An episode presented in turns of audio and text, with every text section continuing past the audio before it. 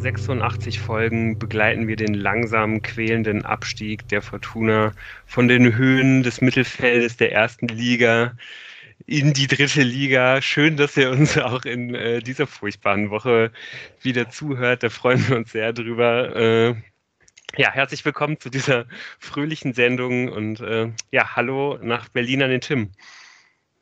Ja, äh, einen schönen guten Abend. und hallo an die Kölner Fraktion. Hallo Moritz. Abend. Hallo Jan. Hallo zusammen. Ich bin der Lukas. Ich begrüße euch auch ganz herzlich zum Aus dem Exil Podcast. Und ähm, ja, wir haben eine sehr schöne runde Sendung vor uns. Ich glaube, ähm, ja, wir haben vor einer guten Woche aufgenommen, haben da noch sehr viel spekuliert, haben da sehr viel ins Blau hinein geraten und irgendwie erzählt, was so passieren könnte.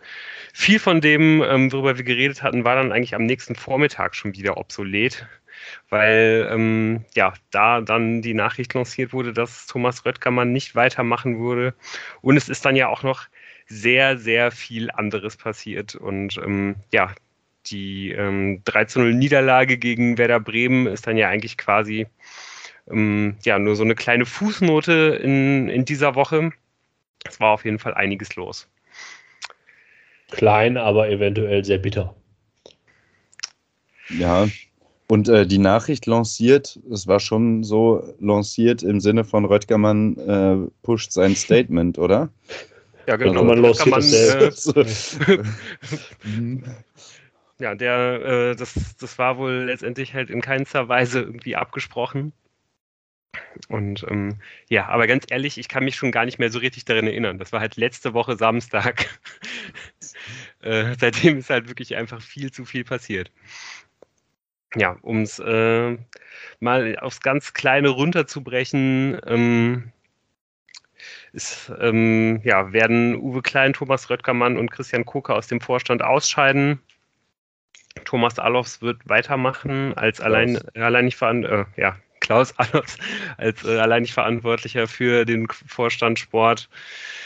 Ähm, ja, es gibt einen neuen Vorstandsvorsitzenden mit Alexander Jobs und es gibt auch einen ähm, neuen Finanzvorstand. Der kommt allerdings aus den, aus den eigenen Reihen. Hat jetzt bisher schon im Aufsichtsrat gearbeitet, richtig?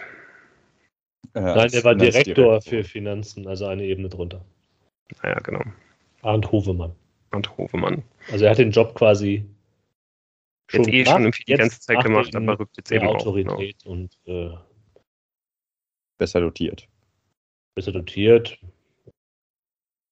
Sollen wir vielleicht erstmal so abstrakt über diese Struktur reden, die der Aufsichtsrat diesem Vorstand gegeben hat, ehe wir dann vielleicht über das Personal sprechen und auch diese wunderbare PK, die es dazu gab. Ähm, vielleicht hilft es, wenn wir überhaupt erstmal überlegen, was ist der Gedanke, den der Aufsichtsrat, äh, die Gedanken, die der Aufsichtsrat sich gemacht hat. Ähm, finden wir das gut, finden wir das schlecht, was sind die Vor- und Nachteile und dann reden wir konkret über das, was uns da nun gegenüber sitzt auf der Vorstandsebene. Genau, sprechen wir einfach erstmal quasi über das Organigramm. Mhm. Das ist, da äh, wird ja eigentlich jetzt genau dem Folge geleistet, was wir uns, glaube ich, auch so ein bisschen gewünscht haben, würde ich also, sagen. Also was unsere und, Hörerinnen und Hörer jetzt gerade nicht wissen, Lut teilt jetzt gerade seinen Bildschirm mit uns und hat sich das alles mal aufgemalt und aufgezeichnet, wie das jetzt, wie die Machtverhältnisse jetzt im Verein strukturiert sind. Das sieht ihr jetzt leider nicht. Was die Hörerinnen und Hörer auch nicht sehen, ist, dass Moritz einfach kackendreist lügt. das ist so klasse, dieses Medium. Mhm. Aber mir fehlt in diesem Organigramm noch äh, in den Machtverhältnissen die Position des Aus dem Exil-Podcasts, die hättest du noch einzeichnen können. Mhm. Über allem schwebend quasi, oder? Lu, bitte. Ja, also ähm, ich glaube, wir sind uns ja eigentlich relativ einig, dass jetzt einfach allein vom, vom, vom Schema her quasi das so ein bisschen das ist, was, äh, was wir uns gewünscht haben, was sich, glaube ich, viele gewünscht haben, die äh, die Fortuna sowohl von, von innen als irgendwie auch von außen beobachten. Das ist halt wieder, wie eigentlich auch branchenüblich, ähm, einen Vorstand Finanzen gibt, dass man ähm, dieses extrem seltsame und mit Sicherheit konfliktbehaftete Schisma zwischen Klein und Alofs aufhebt. Also eigentlich ein Schritt, der mehr oder weniger seit der Präsentation von, von Alofs vor anderthalb Jahren überfällig war. Und auch absehbar. Ähm, das, das und absehbar war ja. absolut. Ähm, ja, auch wenn es vielleicht sehr, sehr spät ist und der, der Zeitpunkt nicht gut gewählt ist, ähm, ja, sowohl von, von der Länge her, die es gedauert hat, als auch an dem speziellen Tag äh, war es vielleicht nicht ganz optimal. Ähm, letztendlich hat man ja dann klein an seinem eigenen Geburtstag mitgeteilt, dass es nicht weitergeht bei einem Schritt, der wirklich sich lange angekündigt hat. Unglücklich in der Kommunikation. Ähm, das ist einfach die Fortuna-DNA, die sich da durchgesetzt hat. Da ist dem, dem ist auch der Aufsichtsrat in der Außendarstellung verpflichtet. Ja, dem, dem, dem ist wohl leider so. Und ähm, ja, und auch, dass man mit, mit Thomas Röttgermann nicht weitermacht, das ist eine Entscheidung. Ähm, ich meine, generell in diese ganzen Vorstandssachen haben wir ja nicht wirklich tiefen Einblick, sondern ähm, müssen da ja irgendwie auch viel spekulieren und so. Aber das ist, glaube ich, was, wo man zumindest ähm, ja, Argumente für, für finden kann und das vielleicht irgendwie auch ein bisschen nachvollziehen kann, warum man sich dafür entschieden hat.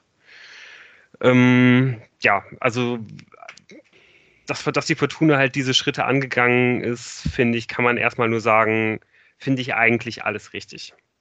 Man kann noch äh, Christian Koke erwähnen, der sicherlich von allen drei jetzt gegangenen am positivsten auch verabschiedet worden ist in dieser PK, der als Marketingvorstand geht und ohne dass ich jetzt sehr viel Ahnung davon habe, glaube ich, dass es alles Sinn macht. Also man hat ja im Marketingbereich sehr viel auch gemacht und Koka hat da anscheinend auch sehr viel auf den Weg gebracht, äh, Eigenvermarktung und so weiter und so fort.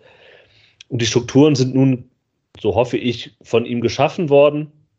Und nun wird er halt quasi durch den nicht minder wichtigen und wahrscheinlich äh, in äh, Vereinen und überhaupt äh, ebenfalls sehr wichtigen Finanzvorstand ersetzt. Also auch das macht ja irgendwie Sinn diesen Schritt zu machen, um diesen dritten Namen auch noch mal kurz einzubringen, obwohl wir wahrscheinlich dann über die beiden anderen mehr sagen, weil wir auch mehr sagen können. Noch dazu finde ich auch, dass man das eigentlich ganz clever äh, gelöst hat, weil ja jetzt mit, ähm, mit Jobst jemand dazukommt, dessen Kernkompetenz ja eben das Marketing ist. Also das heißt, ja. ähm, um dann halt irgendwie diese, diese angestoßenen Prozesse halt irgendwie weiter am Laufen zu halten, zu überwachen, zu verbessern, wie auch immer. Ähm, hat man dann eben auch mit dem Vorstandsvorsitzenden halt äh, jetzt jemanden im Vorstand auch direkt dabei, der dann halt eben auch federführend dafür verantwortlich ist. Das ist ja eigentlich auch ähm, eine extrem gute Sache. Also eigentlich hat man ähm, da so alle äh, ja, Bases gecovert irgendwie. Also irgendwie, man hat eigentlich an alles gedacht. Das finde ich klingt irgendwie alles erstmal irgendwie sehr, sehr vernünftig.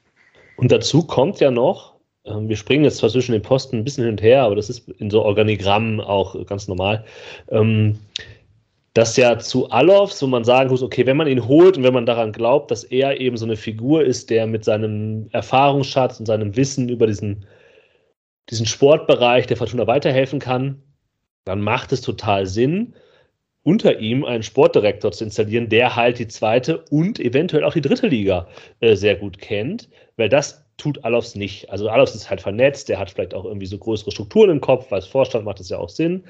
Und jetzt muss es jemanden geben, der quasi in der Materie äh, auch nochmal bewandert ist. Und auch das finde ich irgendwie, das haben wir letzte Woche ja auch schon gesprochen, total nachvollziehbar.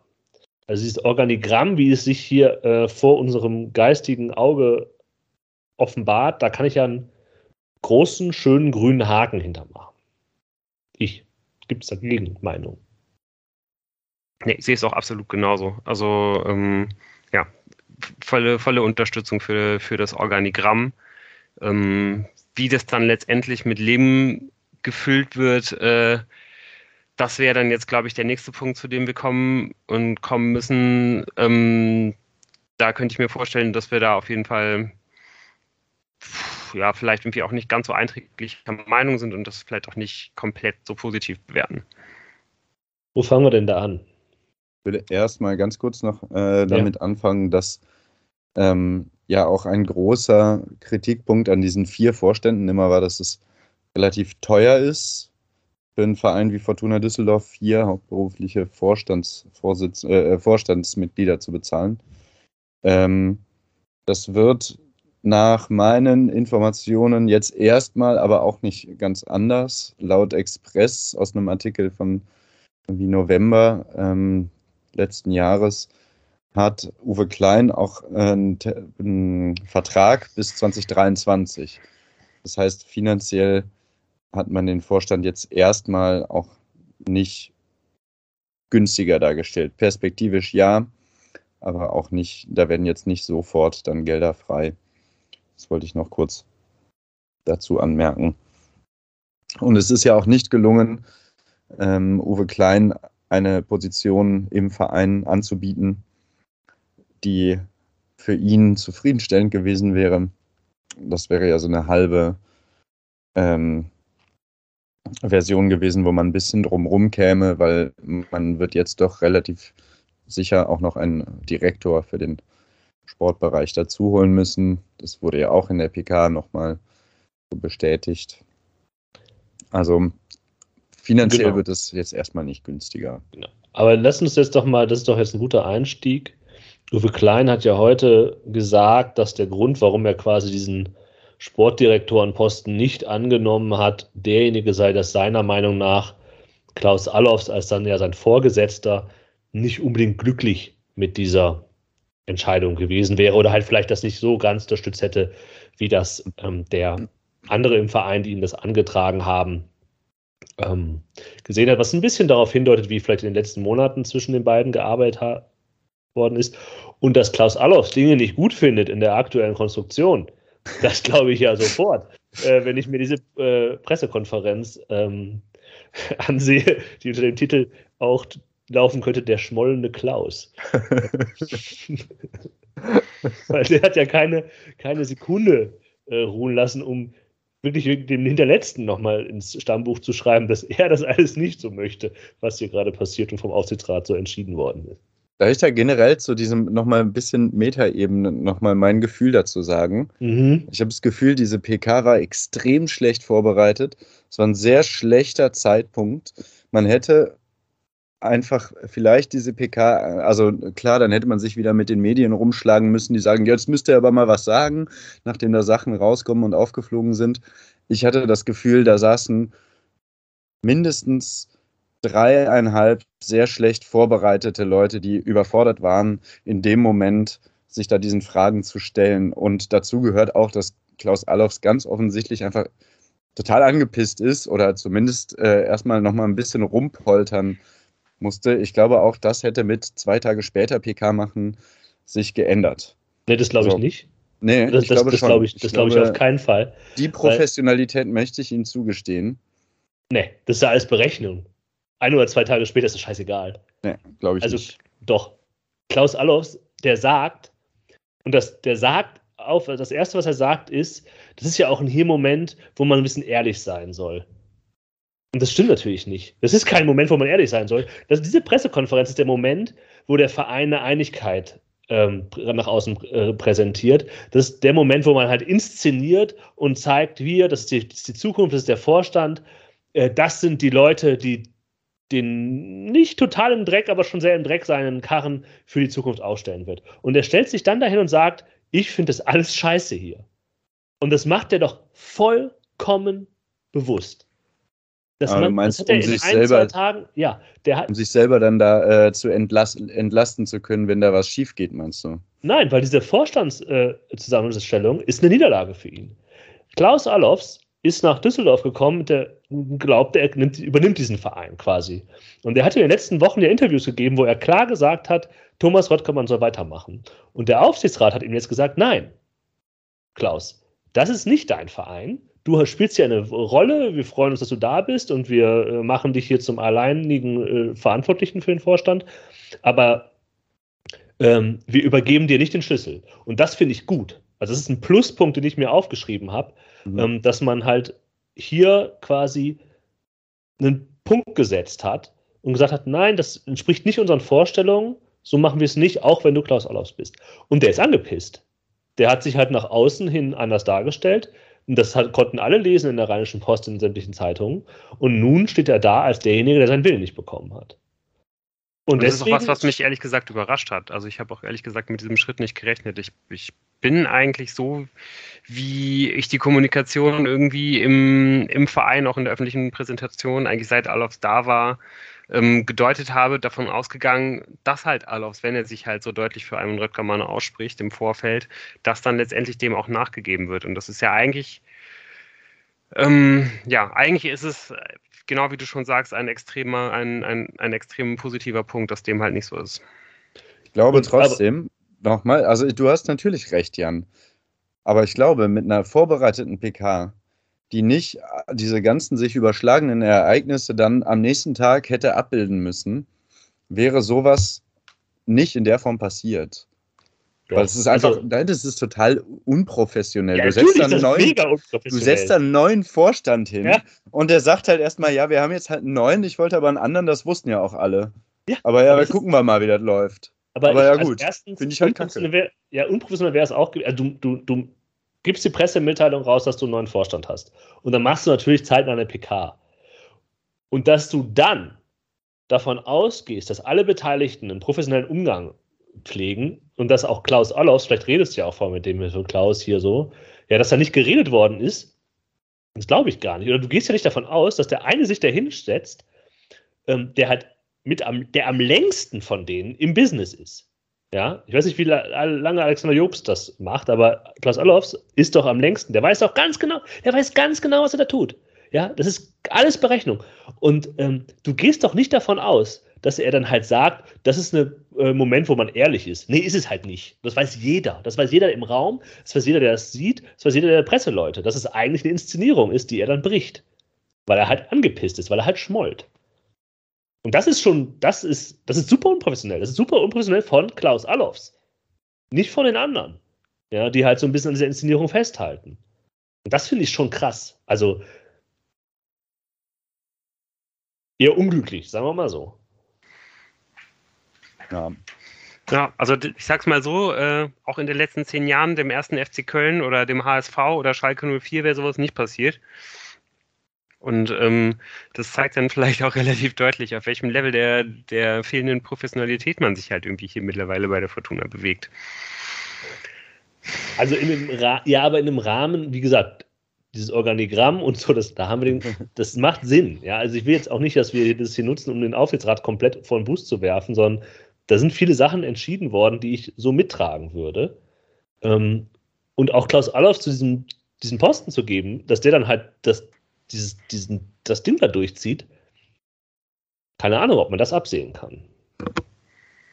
Also das war ehrlich gesagt auch fast das, äh, das erste, ähm, was ich irgendwie so aus dieser Pressekonferenz mitgenommen habe, dass ich halt gedacht habe, oh, mal gucken, äh, wie das jetzt irgendwie überhaupt da so weitergeht. Und das Beste ist, ich weiß nicht, ob euch das aufgefallen ist. Ähm, Alof sagt auch in irgendeinem, in irgendeinem Moment sowas wie, ähm, also ich kann es jetzt nur paraphrasieren, ähm, ja, und ich gucke dann auch, und, und, wir sehen dann mal, wie das dann jetzt hier irgendwie äh, die nächste Zeit, die nächsten Wochen, Monate oder äh, Jahre natürlich irgendwie läuft hier mit uns wo ich, wo ich extrem aufgehorcht habe. Also mhm. er, er, schränkt da extrem den Zeitraum auf, auf eine Kürze ein und auch so, und das wirkt wirklich äh, nicht so, als ob er das halt kalkuliert, sondern als ob es ihm halt rausrutscht. Aber gut, man weiß es nicht so genau. Aber es wirkt ein bisschen so, als ob er sich da vielleicht irgendwie schon vorstellen könnte, dass er da jetzt zum Beispiel im Sommer nicht mehr äh, ähm, ja, zumindest mit allen Leuten am Tisch zusammenarbeitet, in welcher Form auch immer und was das genau heißt, aber das fand ich extrem bemerkenswert. Ja, er hat halt einen Machtkampf verloren und er beginnt das nächste Spiel. Also auch für Alexander Jobst, man kann von ihm jetzt halten, was man will und wir werden unsere Meinungen dazu ja auch hier teilen, ist eher uncool. Fängst du halt irgendwo an und dann Klar, mit den Finanzmenschen muss natürlich auch viel arbeiten, aber die, gut, die kennen sich von Schalke 04 ja schon. Ähm, aber so der, der nach außen hin wichtigste Mitarbeiter äh, sagt erstmal, puh, ich kenne dich gar nicht. Das ist ja auch das Beste, ja. Beide werden geholt, weil sie so gut vernetzt sind und kennen sich gar nicht. Ähm, und ja, schauen wir mal, ja, wie das so läuft. Ah, ja, das, das, ist schon mal. Wirklich. Positiv. Wenn beide vernetzt sich, sind und nicht, sich nicht kennen, dann werden die Netze in beide Richtungen ausgeworfen. Das ist super. Sehr gut, Tim. Ja, Real Madrid, wie, wie sie alle heißen. Ne? Mhm. Ähm, ja, aber auch das lässt mich nochmal, also wie kann das sein? Ich, vielleicht ist es auch so und äh, du hast recht, aber wie kann das sein, dass die drei neuen Vorstandskollegen nicht mindestens schon mal einen Abend komplett zusammen verbracht haben, bevor die zusammen sich da vors Fernseh, äh, vor, vor die PK setzen? Du wolltest ja, sagen, schon mal einen gesoffen haben miteinander, ja? Ja, Zum Beispiel. Ich, ich, ich vermute ja, Alexander Jobs so trinkt keinen Alkohol. Was natürlich völlig okay ist, wenn er das nicht macht. Natürlich ist es okay. So, ich, ich weiß, das kann doch nicht sein, dass der da sitzt und dem dann genau das, was du sagst, so. Ja, ich meine, wir haben jetzt irgendwie schon einmal kurz Hallo gesagt, so, ne, aber so, wir kennen uns es, jetzt ja nicht. Also, es, es, es kann wäre, doch nicht wahr sein. Es wäre halt einfach nicht unrealistisch gewesen, wenn Klaus Allofs aus Versehen, in Anführungszeichen, Alexander Jobs Namen mehrfach falsch ausgesprochen hätte. ja, Michael, äh, Alexander, Entschuldigung. Ähm, so wirkte das. Also das, das ist, und das geht auf Klaus Allofs Kappe. Und ich finde halt auch, du, wie, wie bereitest du denn so eine PK vor? So, dass du sagst, so, wir reden jetzt hier keinen Scheiß, Klaus, wir sind alle professionell und so weiter, sondern vergisst du doch aus. Also, wir hatten das schon, ne? Aber ja, okay. Das war schon, das war ach, ganz. Das war groß. Ja. ja, es hat auf jeden Fall ähm, nicht dafür gesorgt, dass man ähm, auch nur im, im geringsten irgendwie jetzt so eine, so eine Aufbruchsstimmung halt irgendwie erzeugt, finde ich, sondern ähm, es hat eigentlich in dieser Situation, wo es ja wirklich extrem prekär aussieht, ähm, ja, natürlich vor allen Dingen sportlich, dafür gesorgt, dass man eigentlich denkt, so ja, klasse, äh, hinter den Kulissen auf jeden Fall laufen gerade irgendwie komplett andere Sachen ab. Da ist, äh, da liegt auf jeden Fall super viel im Argen und bis das halt irgendwie nicht geklärt ist, ähm, kann ich mir auch schwer vorstellen, dass es halt irgendwie auf dem Platz wieder so richtig nach vorne geht. Irgendwie halt auch mal mittel- und langfristig. Ja, aber ich glaube, das würde ich ähm, schon voneinander trennen aktuell. Für die aktuelle Saison ist es, glaube ich, egal. Weil, also, was man, was ich so ich glaube, das, das verfolgen die Spieler nee, das, nicht so, wie wir das, das, verfolgen. Das meine ich nicht. Ich meine jetzt okay. wirklich eher, eher auf, äh, auf, auf lange Sicht gedacht. Also ich meine, ich glaube, ich habe hier auch in einer der aller, allerersten Podcast-Folgen gesagt, äh, ähm, die Fortuna wird keinen Erfolg haben, bis äh, solange wie Thomas Röttgermann im Verein ist und Vorstandsvorsitzender ist. Ähm, wenn ich mir diese Pressekonferenz jetzt angucke, dann denke ich mir, die Fortuna wird wahrscheinlich auch nicht äh, besonders großen Erfolg haben, solange man halt irgendwie in dieser Konstellation mit dieser äh, jetzigen Dynamik auf jeden Fall weiterarbeitet. Also natürlich kann sich da einiges noch ändern, aber ähm, das ist auf jeden Fall nicht die Basis, auf der man ähm, ja, die nächsten fünf Jahre äh, Erfolg aufbaut. Und ich finde, ja. das hat man auch nochmal gespürt, Entschuldigung, Mutz also wie sehr das Tischtuch da zwischen einigen Beteiligten und Thomas Röttgermann zerschnitten sein muss. Also dieses Interview, und dann wird, also die, die Journalisten haben natürlich auch danach gehakt, das war ja noch ein gefundenes Fressen. Und auch Borgerding ähm, nach diesen, nach Sachen gefragt, wie, wie zum Beispiel diese Einarbeitung. Die haben sich ja sehr auf diese Einarbeitung. Und wo ich mir denke, ja, natürlich arbeitet er den ein. Thomas Röttgermann ist ja nicht doof, der weiß doch, ähm, dass er halt in seinem Leben nochmal äh, im Fußballbereich arbeiten wird oder überhaupt irgendwo arbeiten wird. Das heißt, er wird halt alles dafür tun, dass er halt mit einem vernünftigen Ruf aus dieser Sache rauskommt. Auch wenn er jetzt angepisst ist, auch wenn es ihn genervt hat, das kann ich so nachvollziehen übrigens, ähm, dass er da halt so ewig hingehalten worden ist, dass man halt nicht gesagt hat, so, obwohl jeder wusste, dass es zu Ende gehen wird, dass man ihm da halt vielleicht auch nicht, also wirkt es, vielleicht ist es auch intern anders, aber ähm, dass halt so lange auf diese Einarbeitung hingesprochen worden ist. Und dann hat leider Borger-Ding auch ein echt schlechtes Bild abgegeben, weil er halt so von wegen, ja, wir als Aufsichtsrat, wir werden da ein Auge drauf haben. So, ja, wollt ihr den überwachen und immer anrufen, äh, hast du jetzt hier den brav eingearbeitet oder was? Und dann auf die Frage, ähm, ja, würden sie ihm zutrauen, dass er dann so ein, dass er das nicht machen würde und halt so ein vergiftetes Geschenk da lässt? Also, ja, dann sagt er, ähm, das macht Rotterdam nicht, dafür ist er zu professionell. Ich denke, ja, hä? Es ist alles, das war, das war auch alles, also man, man, man konnte mit Händen greifen auf allen Ebenen, was da im Hintergrund an Problemen sind. So, wollen wir über Alexander Jobs sprechen oder äh, möchtest, sollst du noch was sagen?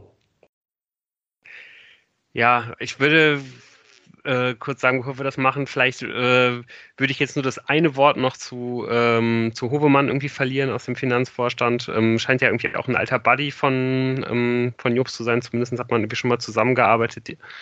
Und ähm, ja, er hat irgendwie in dem wenigen, was er halt irgendwie sagen konnte zu seinem Bereich, also ist er, glaube ich, dann auch jemand, der ähm, ja, da in, in die Arbeit haben wir ja mehr oder weniger gar keinen Einblick und eigentlich ähm, ist ja irgendwie dann fast egal, was man, was man sagt, wenn man halt irgendwie so ein bisschen beschreibt, was man irgendwie gerade tut, was man vorhat. Man kann eigentlich gar nicht schlecht aussehen. Er hat dann aber irgendwie in den äh, drei Sätzen, äh, die er gesagt hat, dann nochmal, ähm, weil das Thema ja auch dann gerade über Jobst halt irgendwie häufig äh, in, der, in der Pressekonferenz halt irgendwie nochmal angesprochen wurde und auch von uns gleich nochmal angesprochen wird, das Thema Ausgliederung, ähm, hatte er sich dann nicht nehmen lassen, in seinen wenigen Sätzen ähm, ja, dann nochmal das Thema Ausgliederung ähm, zu verteidigen und zu sagen, dass er sich das äh, teilweise schon extrem vorstellen kann und äh, dass, dass, man immer jeden, jeden, jeden Einzelfall irgendwie besonders bewerten muss. Also halt auf jeden Fall in einem Moment, wo man gesagt hätte, einfach irgendwas nicht sagen, das mhm. sagen, nochmal gerne was dazu zu, äh, zu, sagen, dass ja die Ausgliederung bei der Fortuna in der Satzung äh, verankert ist. Äh, also die, äh, dass, äh, ja, dass das nicht passieren wird, dass der EV halt irgendwie bestehen bleibt und so weiter. Äh, ja, hat er, hat er dann wirklich in, in den paar Sätzen halt wirklich extrem schlecht ausgesehen. Und Total ähm, das hat, nötig. Hat mir, nicht, hat mir wirklich gar nicht gefallen. Ja, man muss auch den Kontext nochmal hervorheben, weil das, was du angedeutet hast, er, er springt da Jobst bei. Darüber werden wir ja sicher gleich reden. Job steht massiv unter Druck weil es diverse Zitate gibt, ähm, wo er halt ähm, quasi EV-Strukturen halt für ja, kränklich hält, die dann natürlich im, im, Moment, wo er halt berufen worden ist, ähm, aufgetaucht sind. Und dann, dann redet Jobs darüber und dann, dann sagt, sagt äh, Hovemann halt ungefragt was. Wo man sich denkt, um hier nochmal an meine alte äh, bayerische äh, Wohnstadt äh, zu erinnern, bist du deppert. Ja, halt doch einfach den Mund. Bei dem Thema kannst du in Düsseldorf halt nichts gewinnen. Ja, und genau das, wir hätten über ihn gar nicht gesprochen oder halt kaum gesprochen, vielleicht nur positiv gesprochen, weil wir überhaupt nichts über ihn wissen, alle über ihn positiv reden, wenn er diesen Moment nicht gehabt hätte, äh, wo er einfach sagt, ja, das muss man im Einzelfall entscheiden. So. Ja, klar kann das rechtlich sein, dass du da steuerliche trennen. Vorteile hast, aber hier geht es ja um ganz, ganz anderes. Und dann, dann, tut er so, als ob das ideologisch halt, also als ob das quasi die, die Ideale äh, würden den Blick darauf verstellen, was für wirtschaftliche Vorteile das haben kann. Das mag alles sein, aber darum geht es ja nicht. Ja, hat auf jeden Fall da deutlich gezeigt, äh, ja, auf, auf welche Weise er irgendwie auf den Fußball guckt und ähm, auf, auf welche Weise er vielleicht irgendwie da auch ähm, ja, willens ist, ähm, ja, halt in diesem speziellen äh, Wirtschaftsbereich der, der Fußballunternehmen ähm, ja irgendwie auch ein bisschen von seiner, von seiner äh, Business-Position irgendwie abzurücken und wie viel halt irgendwie nicht. Und ja, wie, ja, wie, wie schon gesagt, einfach völlig unnötig halt irgendwie schlecht ausgesehen und ähm, hat damit halt vor allen Dingen auch, glaube ich, äh, genau das Gegenteil von dem erreicht, was er da eigentlich ja. erreichen wollte, nämlich äh, indem er da irgendwie Jobs beispringt, lässt er ihn halt dann eben auch irgendwie nochmal schlecht, schlecht aussehen und ähm, ja, gerade weil, weil die beiden sich ja eben halt verbunden sind schon von, von früher. Ja, und die Hilfe hätte Alexander Jobs gar nicht gebraucht. Nee, der hat es eigentlich relativ gut gemacht, finde ich. Also der, der war auf jeden Fall auch derjenige auf dem Podium, ähm, der, der am besten vorbereitet war, der äh, den, den souveränsten Eindruck gemacht hat, fand ich. Und ähm, der halt die, ähm, ja, die ganzen Klippen, ähm, die es da halt irgendwie zu meistern gab, ganz gut umschifft hat. Ja. ja also ich, ich, ich, ich sage es ganz ehrlich, ich bin mit einer anderen Erwartung in diese, in diese Pressekonferenz reingegangen. Ähm, aber ja, okay, ich habe ich hab, ich hab gedacht, dass es, dass es von seiner Seite aus äh, ja, noch wesentlich, wesentlich unglücklicher laufen würde. Also ich finde vor allem diese Ausgliederungsklippe hätte man viel, viel einfacher umschiffen können. Indem man halt nicht sagt, wir haben da jetzt nicht drüber geredet, ähm, sondern sagt, naja, die Fortuna hat das so in ihrer Satzung verankert, das ist einfach kein Thema für uns, das interessiert Aber so war uns das gemeint.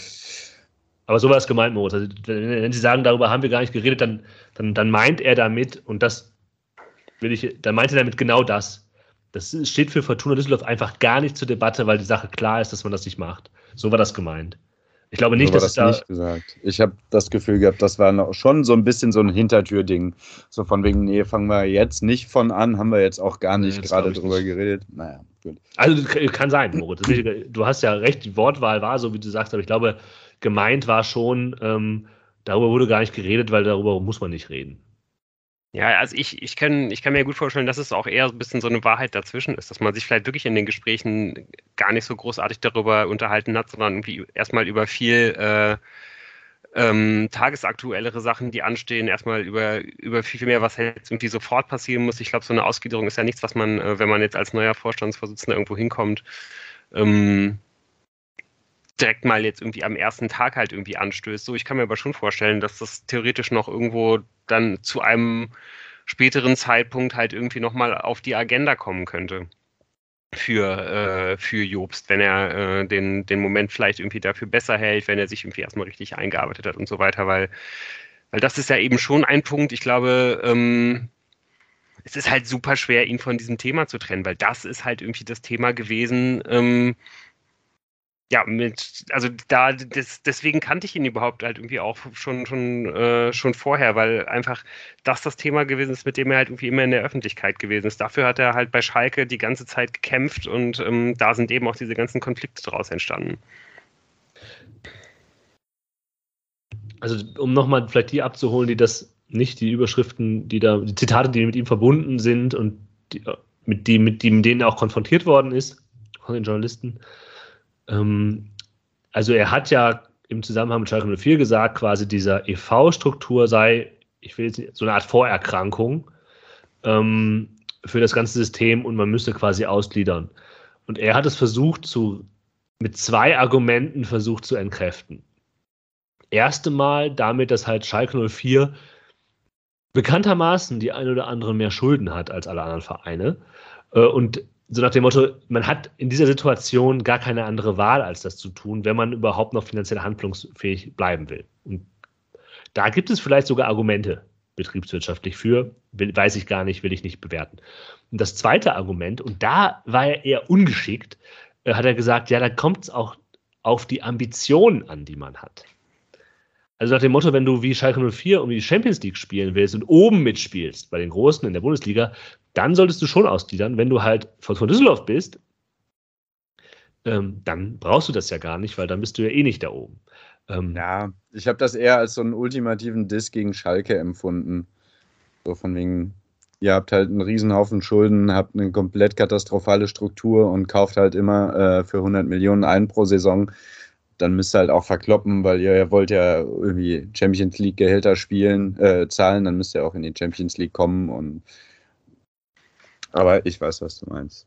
Ja, also ich glaube auf jeden Fall, ähm, man kann halt sagen, dass ähm, ja, er hat, glaube ich, in diesen, in diesen Zitaten, als er sie äh, damals ausgesprochen hat, die EV-Struktur im Allgemeinen gemeint und nicht äh, nur ganz speziell auf Schalke bezogen. Deswegen ähm, ja, mögen all die, die, die Argumente, die er da jetzt halt zur, zur Entkräftung herangeführt hat, alle valide sein, aber ich glaube trotzdem, dass er äh, das, das ändert nichts daran, dass er halt die EV-Struktur im Allgemeinen angegriffen hat. Und ähm, er hat ja auch viel darüber geredet, was ihm jetzt diese lange Pause gebracht hat ähm, zum Nachdenken und dass er das extrem reflektiert hat und was eben so äh, ein äh, Traditionsverein TM, also ich weiß ja nicht, wie häufig dieses Wort irgendwie auch gefallen ist äh, von, von ihm aus, ähm, ja, was, was da halt irgendwie für Kräfte entwickelt werden und so weiter. Ähm, und dass er das jetzt irgendwie alles mit in die Aufgabe Fortuna nimmt. Ähm, ob er das wirklich irgendwie verstanden hat oder bereit ist zu verstehen, was das heißt, das, das würde ich mal extrem bezweifeln, weil dann würde er diese Aus Aussagen ja trotzdem nicht treffen, weil ähm, ich würde immer noch denken, letztendlich ist Schalke ja viel, viel wichtiger und genau wie es bei der Fortuna ist, ähm, ja halt ein Verein zu sein, als ähm, ja, halt einfach sportlichen Erfolg um jeden Preis zu haben. Und für mich zeigt es eigentlich immer noch, dass genau der Vorwurf, der eben halt die ganze Zeit in diesen zehn Jahren halt gemacht wurde, also natürlich, natürlich vor allen Dingen am Ende, dass er halt diesen Verein Schalke 04 nicht verstanden hat.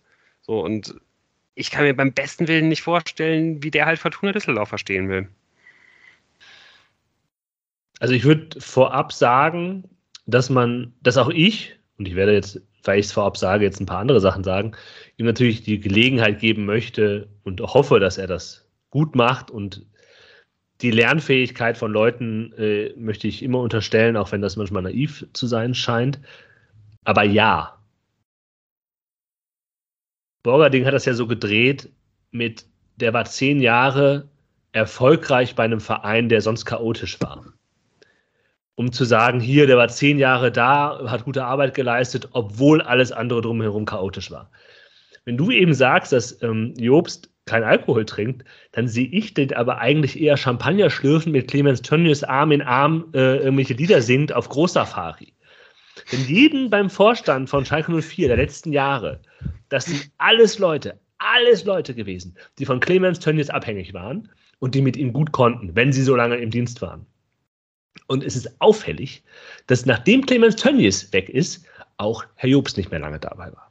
Und vielleicht tue ich ihm Unrecht, ja, und das will ich hier äh, nicht, das kann sein, ja, ich kenne ihn nicht, ich kann seine Arbeit wirklich ganz, ganz schlecht beeinflussen, aber das ist äh, einschätzen, aber das ist so ein bisschen, wenn man von diesem Verein Leute holt, schon ein bisschen der, der Grundverdacht, den ich habe, die sind da mit Leuten verbandelt gewesen, mit denen ich im Fußball nichts zu tun haben möchte und auch Vereine, die ich gut finde, nichts zu tun sehen haben will.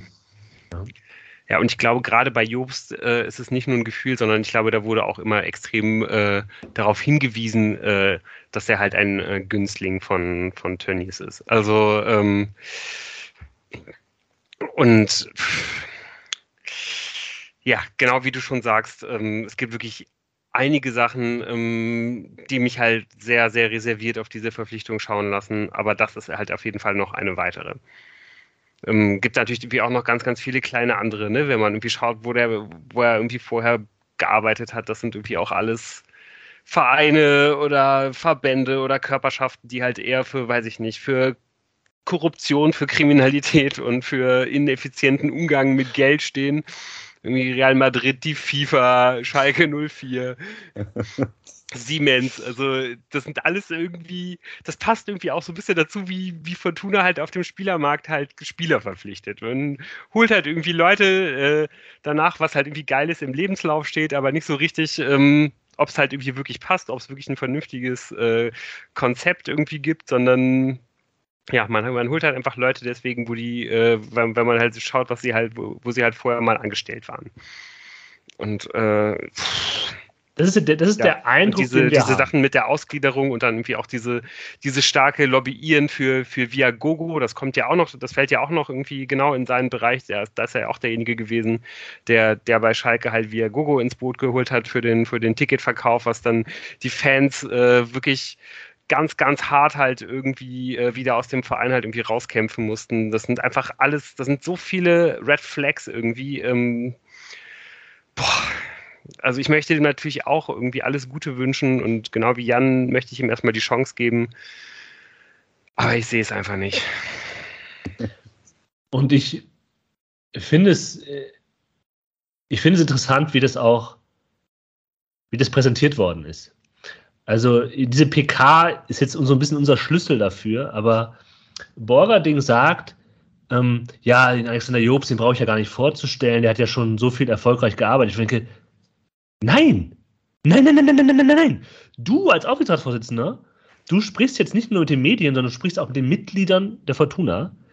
Und du musst denen jetzt erklären, warum Alexander Jobst, obwohl er, obwohl diese ganzen Schlagworte, die wir jetzt auch nur im Kopf haben, ja, wir sind ja auch keine Insider im Hinterkopf haben, warum der trotzdem dafür qualifiziert ist. Das ist ja nicht ein, weil er qualifiziert ist. Er hat für Schalke 04 gearbeitet. Einen schlechter arbeitenden Verein wirst du wahrscheinlich nicht finden in den letzten zehn Jahren. Okay, vielleicht schon, aber ihr wisst, was ich meine. Das musst du begründen. Du musst sagen, warum der kompetent ist. Und das hat die Fortuna nicht gesagt. Nur mit stumpfen Teamplayer, äh, vernetzt, erfolgreiche Zusammenarbeit, gute Gespräche gehabt, blub. Und das finde ich schon schwierig zu glauben, man braucht ihn nicht vorzustellen. Ja. Immerhin ist er Spöko, habe ich gelesen. Was ist das? Ja, gut, immerhin. Ich habe eine Überschrift gerade gelesen über ihn. Äh, äh, das ist die Abkürzung für Sportökonom. Spöko, finde ich super. Ah, ja. Ja, also irgendwie auch das, das ist jetzt, das ist jetzt nochmal wirklich äh, ganz polemisch irgendwie von mir, aber halt irgendwie äh, einfach nur so als, als kleines Gefühl, dass einem das irgendwie auch mitgibt, wie er dann irgendwie auf dem, auf dem, äh, auf dem Podium da sitzt und irgendwie auch sagt, äh, wie er halt irgendwie von klein auf irgendwie Fußballfan ist und äh, dass ihm halt irgendwie sein Bangnachbar in der Schule halt irgendwie immer von der Fortuna erzählt hat. Das war wirklich, das war wirklich äh, jetzt das neue, äh, das ist halt die, die Spöko-Version von, ich habe früher als Kind immer in, in der Bettwäsche geschlafen oder was. Also irgendwie ah, da, da möchte man, also ich weiß nicht, wird irgendwie dann, kommt irgendwie dann auch aus, aus Fulda, glaube ich, in, in Bayreuth an der Uni studiert. Also irgendwie so richtig sehe ich da irgendwie auch so diese leidenschaftliche Fußballsozialisation irgendwie nicht. Und das alles wirkt dann irgendwie sehr logisch, dass man dann halt irgendwie bei einem Verein wie Schalke 04 halt auf die Nase fällt. Weil es da dann halt irgendwie nicht passt. So. Und äh, ich glaube, dass es bei der Fortuna nicht so viel anders sein wird. Also ich, ich finde auch, dass er einfach irgendwie als Gesicht der Fortuna nicht gut passt. Er ist halt Schalke 04. Ja. So. Ja, ähm, ich gar nicht. Das ich finde, Jan, auch das, äh, was du gerade gesagt hast, also vielleicht sollte man auch, also wahrscheinlich hat der Aufsichtsrat äh, lange an dieser Entscheidung gearbeitet und ähm, das wurde ja auch immer wieder betont, wie großartig ist, dass nichts rausgekommen ist bis kurz vor knapp und so. Und ich bin mir sicher, die haben da viel gearbeitet und ob sie gut gearbeitet haben, weiß ich nicht. Aber das stützt wieder mein Eingangsstatement. Es ist einfach schlecht. Also, also Statements von Borgerding sind schlecht vorgetragen. Es geht die Sachen, die einen interessieren. Wie sind wir denn da hingekommen, uns dafür zu entscheiden, das, ist, das wird mir nicht erklärt in dieser PK.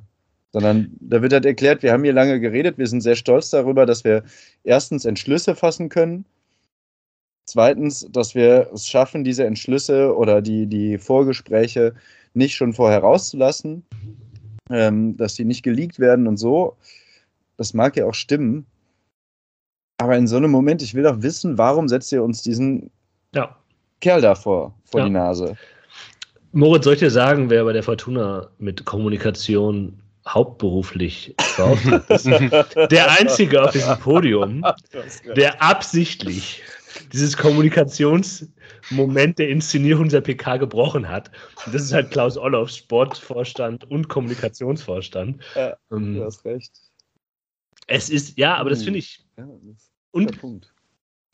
Ja, ich ich glaube, also dass der Aufsichtsrat hat sich dabei was gedacht. Und wir haben die positiven Sachen ja auch an den Anfang gestellt. Diese Struktur macht Sinn, ja, und kann funktionieren. Ob die Personen, die man darauf setzt, funktionieren, das können wir jetzt noch nicht sagen. Wir kreuzen unsere Finger, das ist, wir hoffen, ja.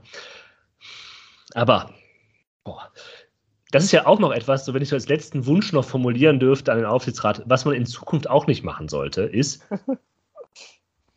wir alle wissen, warum Sebastian Fuchs als stellvertretender Aufsichtsratsvorsitzender da sitzt. Der sitzt da nur, und auch bei der Pressekonferenz zur Vorstellung von Klaus Allofs, der sitzt da nur, damit wir seinen Namen kennen und sein Gesicht kennen, um bei der nächsten Aufsichtsratswahl ihm zu wählen. Das macht keinen Sinn, dass der da sitzt. Das ist eine absolut, das ist einfach es ist ein kleines, es ist, ist ein ganz kleines Mühe, in diesem ganz großen Ding, wo wir geredet haben. Aber es, ich denke mir einfach, warum, warum, warum? Und dann ist er auch als Zweiter dran mitreden und er wiederholt eins zu eins das, was Borgerding vor ihm gesagt hat. Ja, es ist, wie gesagt, es ist Inszenierung, ja, das habe ich ja selber gesagt und dazu gehört vielleicht auch die Inszenierung von Einfluss und Macht. Klaus Ollos hat äh, gezeigt, dass er halt versagt hat, das heißt, dass er versagt hat, dass er halt eine Niederlage eingesteckt hat, aus seiner Sicht, aus seiner Sicht, ähm, versagt war jetzt ein falsches Wort, dass er, dass, er, dass er eine Niederlage eingesteckt hat und der Aufsichtsrat inszeniert sich natürlich auch als diejenigen, die die Zukunft aufstellen, die beiden Aufsichtsratsvorsitzenden. Äh, Aber es macht einfach, nicht so viel Sinn, dass er da war. Ja, aus so einer Gewichtungsfrage, so, du hast den neuen Vorstand ja, und dann der Aufsichtsrat besteht aus neun Leuten und dann haben wir jetzt zwei Stellvertreter, äh, zwei, ja, für diesen gesamten Aufsichtsrat. Ja. Gibt es noch etwas, was ihr sagen wollt? Ja, also ich muss auf jeden Fall sagen, dass ich echt ein bisschen beeindruckt bin, wie ruhig das jetzt irgendwie abgelaufen ist, weil äh, zumindest ich selber war wirklich dermaßen schockiert irgendwie letzte Woche, äh, als, als das präsentiert wurde. Ich war dermaßen sauer, also wie gesagt, ich hatte das ja auch schon am Anfang der Folge gesagt, dass dann wirklich jetzt so diese, diese 3-0-Niederlage da am Samstag gegen Bremen, dass ich das irgendwie äh, ja, nur so als Fußnote irgendwie wahrgenommen habe, weil einfach, ich war einfach schon so, so sauer über das, was da jetzt irgendwie passiert ist und ja, eben auch, eben auch über den Zeitpunkt. Also irgendwie jetzt auch so, solche kleinen Details, wie dass man jetzt irgendwie dann den, den, den Sportdirektor, der dann irgendwie der Alos irgendwie unterstützen soll, so dass man das nicht, äh, ne, jemanden, der halt irgendwie auch die zweite und die dritte Liga vielleicht kennt, so, weißt du, auf die Idee, so das, das umzusetzen, so da, da kommt man halt jetzt, nachdem man halt schon irgendwie anderthalb Jahre in der zweiten Liga spielt und die, diese Farce mit Uwe Klein, das ist ja irgendwie, auch, ja, ich meine, auch den haben wir jetzt eigentlich hier gar nicht genügend irgendwie verabschiedet, weil der ja wirklich über eine extrem lange Zeit mit dieser, ähm, ja, mit diesen paar Monaten, wo er halt irgendwie nicht da gewesen ist, wo er für, für Hansa Rostock mal als Sportdirektor gearbeitet hat, hat er ja hier über, über mehrere Dekaden wirklich einfach jeden Job irgendwie gemacht. Ja. Vom äh, Spieler bis zum Co-Trainer, äh, Scout und ähm, ja, jetzt halt äh, Sportvorstand und so weiter. Ähm, ich glaube, ähm, ja, da spreche ich ja irgendwie auch von uns alle, dass wir dem wirklich alles nur erdenklich Gute wünschen und auch wirklich vielen, vielen Dank für alles das, was er, was er halt für die Fortuna geleistet hat. Also das ist schon einfach auch unglaublich traurig, dass das halt funktioniert ist, äh, dass, nicht, dass das halt nicht funktioniert hat, weil der, der ist eben auch ein Fortuna äh, ja, mit Haut und Haaren, denke ich mal. Jo, das ist, glaube ich, wichtig, dass du das noch erwähnt hast. Ja. Hm. Also, ja, also ich, ich fürchte so ein bisschen, dass jetzt die, die Fortuna halt wirklich relativ gut analysiert hat, wo sind die, die Probleme, wie müssen wir, äh, was, was müssen wir tun und letztendlich hat man es aber alles irgendwie nur noch schlimmer gemacht. Zumindest ist das, das, wie halt irgendwie die Wirkung ist, wie die Außenwirkung ist. So, so kommt es bei mir halt irgendwie als Fan an, aber ähm, ja, vielleicht, vielleicht ist dem ja auch nicht alles so. Aber, ich also, muss, damit meinst du jetzt das Personal? Ja. Oder ja. Also ich muss sagen, dass ich das ein bisschen milder sehe. Ähm, das große Fragezeichen sehe ich bei Jobst und das ganz offensichtlich ähm, Klaus Allofs irgendwie sich mal zusammenkriegen muss. Ich kann, das ist auch schon gesagt, viele Dinge sehr gut nachvollziehen. Die Analyse finde ich bis zu einem gewissen Punkt ziemlich richtig. Und sagen wir mal so, wenn Alexander Jobst im nächsten Jahr nicht mehr Vorstandsvorsitzender der Fortuna sein sollte, oder in den nächsten zwei Jahren, dann sollte der Aufsichtsratsvorsitzende auch nicht mehr Aufsichtsratsvorsitzender sein.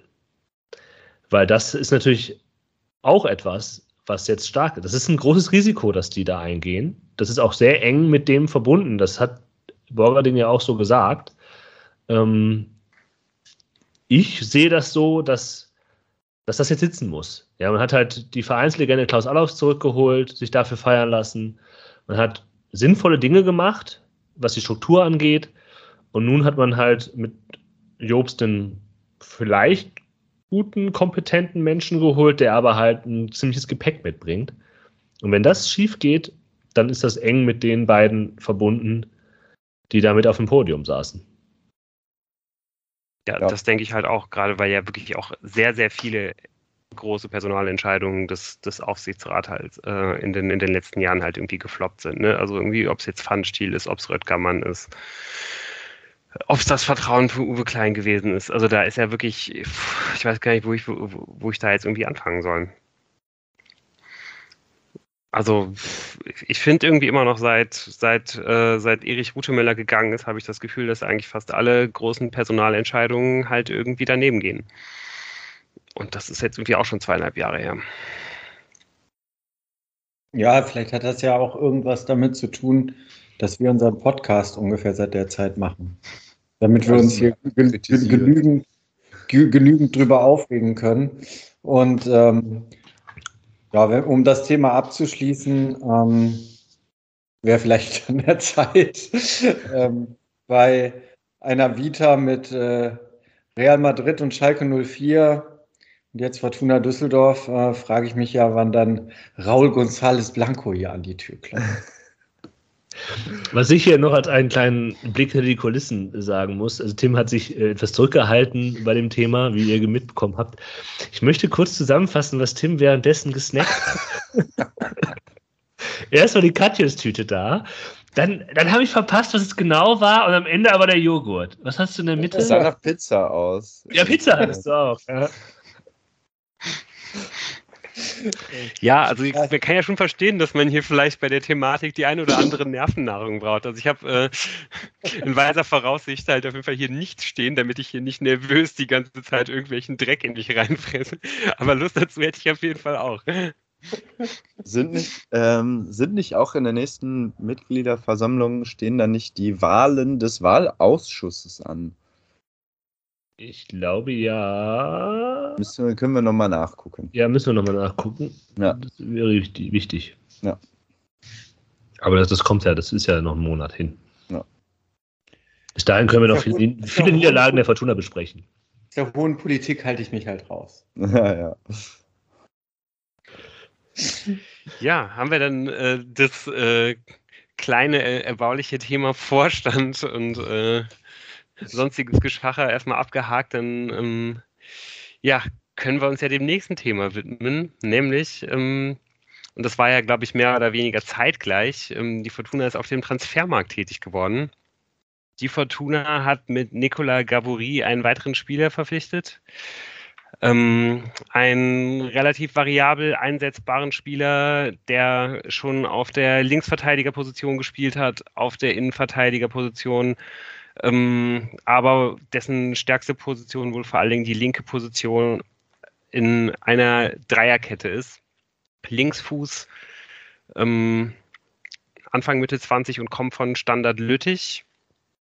Sehr interessant, ähm, ja, dass man durchaus eine hohe Ablöse gezahlt hat und dass er halt auch direkt einen dreieinhalb Jahresvertrag bekommen hat. Also das heißt, das Vertrauen, das man in Gabori setzt, scheint wirklich sehr groß zu sein. Ähm,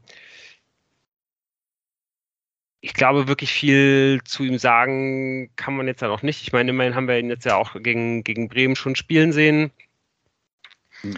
Ähm, allgemein gab es ja irgendwie auch schon einige Sachen über ihn vorher zu lesen. Ähm, fand ich irgendwie auch ganz interessant, was da so gesagt wurde.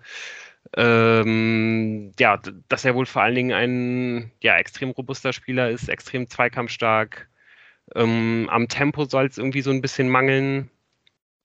Und ähm, ja, wenn man wenn man ihn halt irgendwie innenverteidigermäßig äh, bewertet, da gab es einen sehr, sehr schönen Twitter-Thread zu, ich weiß jetzt gerade leider nicht von wem, aber das fand ich sehr interessant. Man bewertet ja meistens Innenverteidiger äh, in, ja, man, man teilt die in so zwei Kategorien ein, entweder Hund oder Katze. Hund ist derjenige, der ähm, ja halt irgendwie etwas antizipativ verteidigt, der halt irgendwie sofort eine äh, eine Aktion macht und ähm, Katze ist derjenige, der ähm, ja halt vielleicht etwas unbeteiligt wirkt, aber halt genau beobachtet und dann halt irgendwie, wenn man vielleicht nicht damit rechnet, halt irgendwie seinen Move macht. Und da ist ja wohl eher der Typ Katze. Also halt kein Antizipativverteidiger, sondern eher jemand für die, für die Endverteidigung. Ja.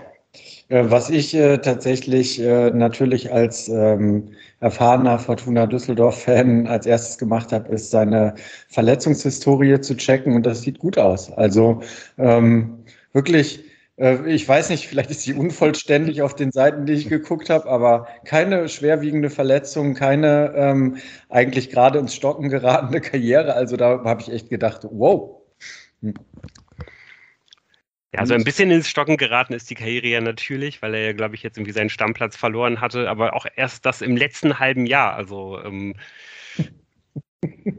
und halt eben auch anscheinend wirklich nur rein, rein leistungsmäßig und nicht äh, durch eine Verletzung. Denn da war ich auf jeden Fall auch ein bisschen, bisschen angetan, muss ich sagen. Also da hat Uwe Klein noch zugesagt, dass sie den sehr lange, also schon seit Jahren quasi beobachten und dass sich diese Gelegenheit, den jetzt zu verpflichten, doch relativ überraschend ergeben hat und sie dann zugeschlagen haben.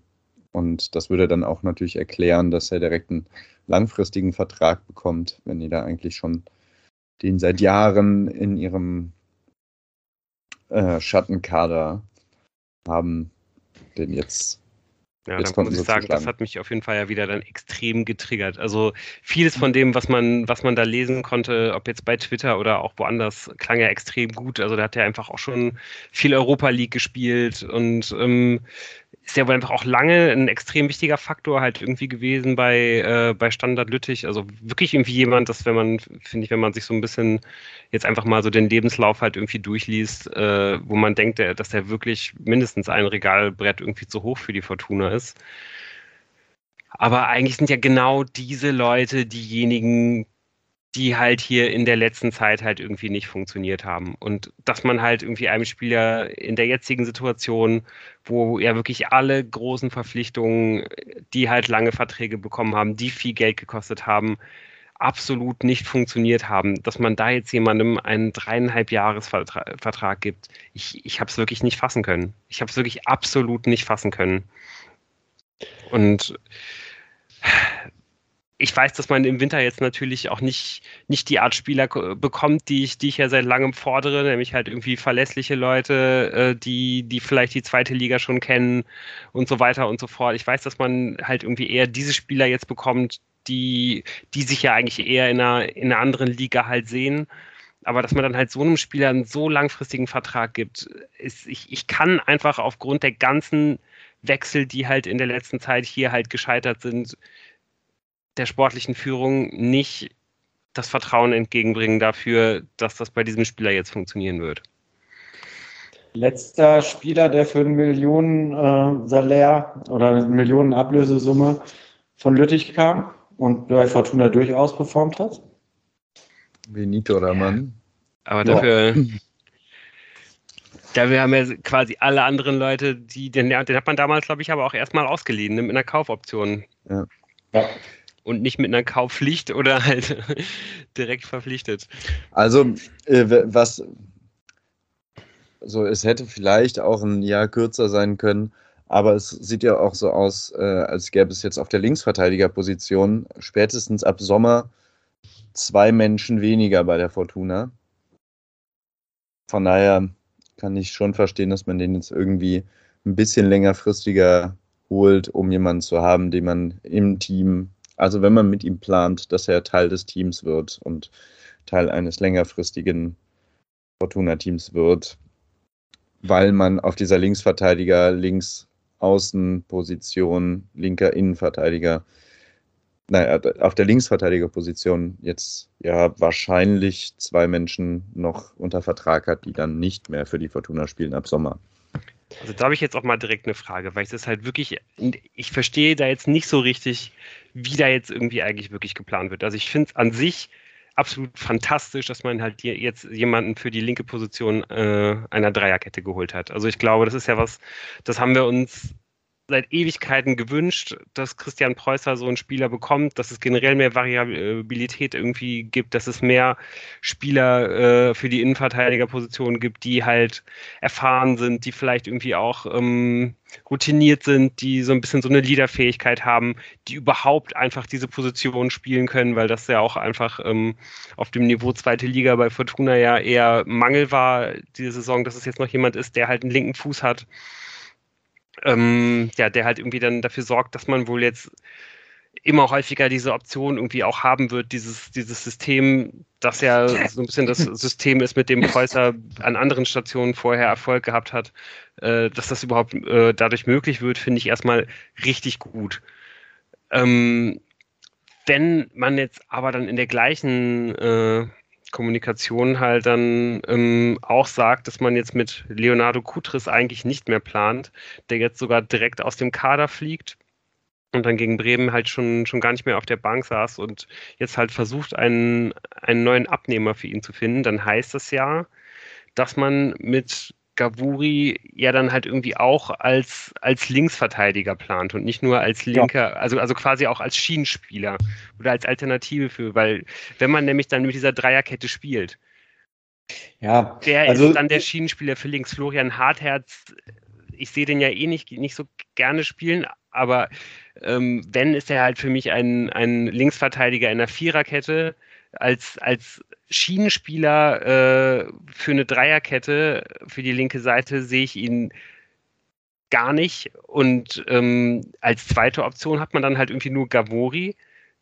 Wenn der da aber spielen müsste als zweite Option, hat man ja wieder nicht genug Leute für die Dreierkette. Also ich, ich sehe nicht so richtig, welche Probleme man jetzt halt irgendwie wirklich damit behoben hat, ohne sich halt irgendwie neue zu schaffen. Ich glaube, das neue Problem, das man hat, das ist davon unabhängig. Also es wirkt ja so, dass das Tischtuch zwischen der Fortuna und Leonardo Kutris vielleicht jetzt nicht mehr so eng gewoben ist, dass es nicht schon zerschnitten wäre. Und das, ich glaube halt, dass man theoretisch den, den behalten würde, könnte, aber dass da halt vielleicht auch das Ding halt durch ist. Du hast vollkommen recht, dass man da auf links ähm, quasi einen Kaderplatz in der Fünferkette wieder vakant hat.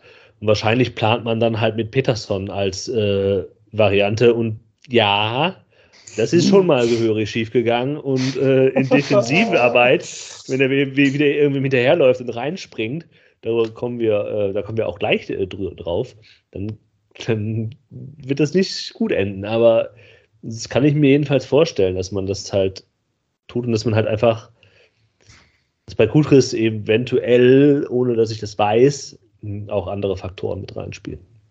Also jetzt ganz, ganz ehrlich, ich will jetzt gar nicht erstmal irgendwie drüber reden, was das, also was ich drüber denke, weil ich, ich glaube eigentlich nicht so richtig, dass man mit Peterson da planen kann, weil man ja gerade in einem Abstiegskampf da ja wahrscheinlich gerne jemanden hätte, der halt auch defensiv stark ist. Da wäre vielleicht sogar eher ein Thomas Pledel eine, eine Option, die man noch irgendwie eher dann aufstellen könnte. Aber wenn man doch wirklich diese Dreierkette spielen will, also da kann man mir doch nicht erzählen, dass man als Option 1 mit Florian Hartherz als Schienenspieler plant. Und man kann mir auch nicht erzählen, dass man mit, mit Pettersson da plant. Man hat doch dann eigentlich gar keinen Spieler da.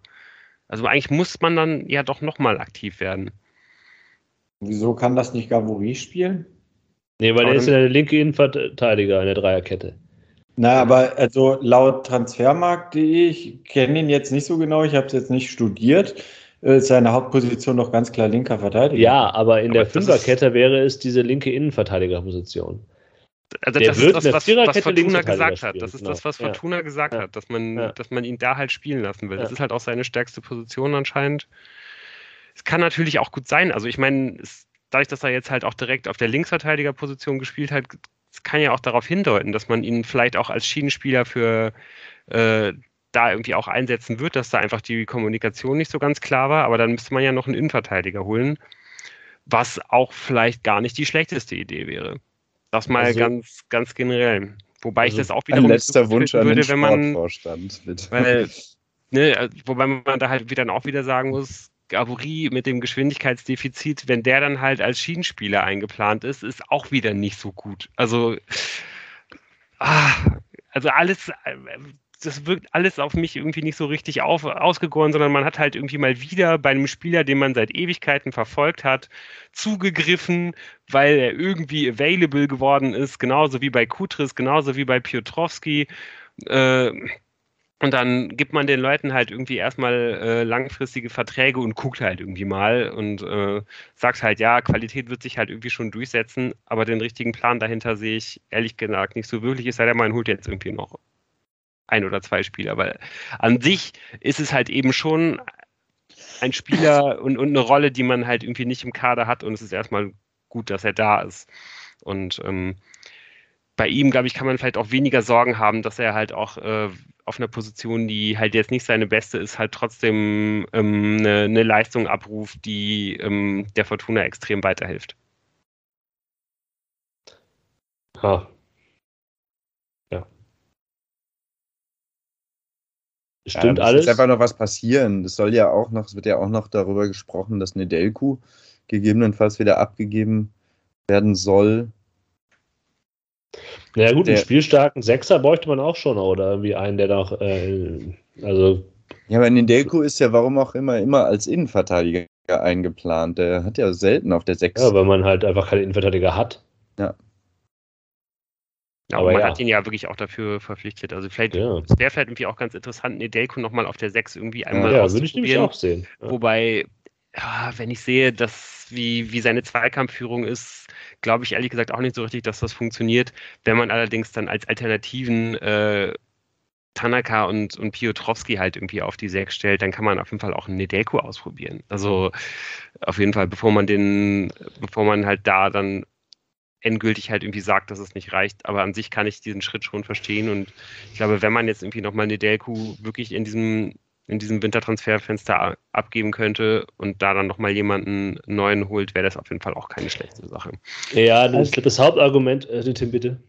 Ja, also ich habe so ein bisschen, glaube ich, richtig gerechnet, dass wir vom Ende des Transferfensters noch eine Aufnahme haben. Und da steht noch so ein 0 zu 3 im Raum. Das gilt es zu besprechen. Tim hat keinen Bock mehr. Tim, Tim, Tim hat keine Katjes mehr, das macht ihn unruhig. Ja, ich, ich glaube halt, um da jetzt den, den Sprung auf das Bremen-Spiel zu sagen, wenn man halt sagt, man könnte Nedelko ja mal ausprobieren, man kann niemanden mehr ausprobieren, weil man einfach keinen Raum mehr fürs Probieren hat. Man steht mitten im Abstiegskampf. Die dritte Liga droht sehr akut, gerade nach dem Spiel gegen Bremen.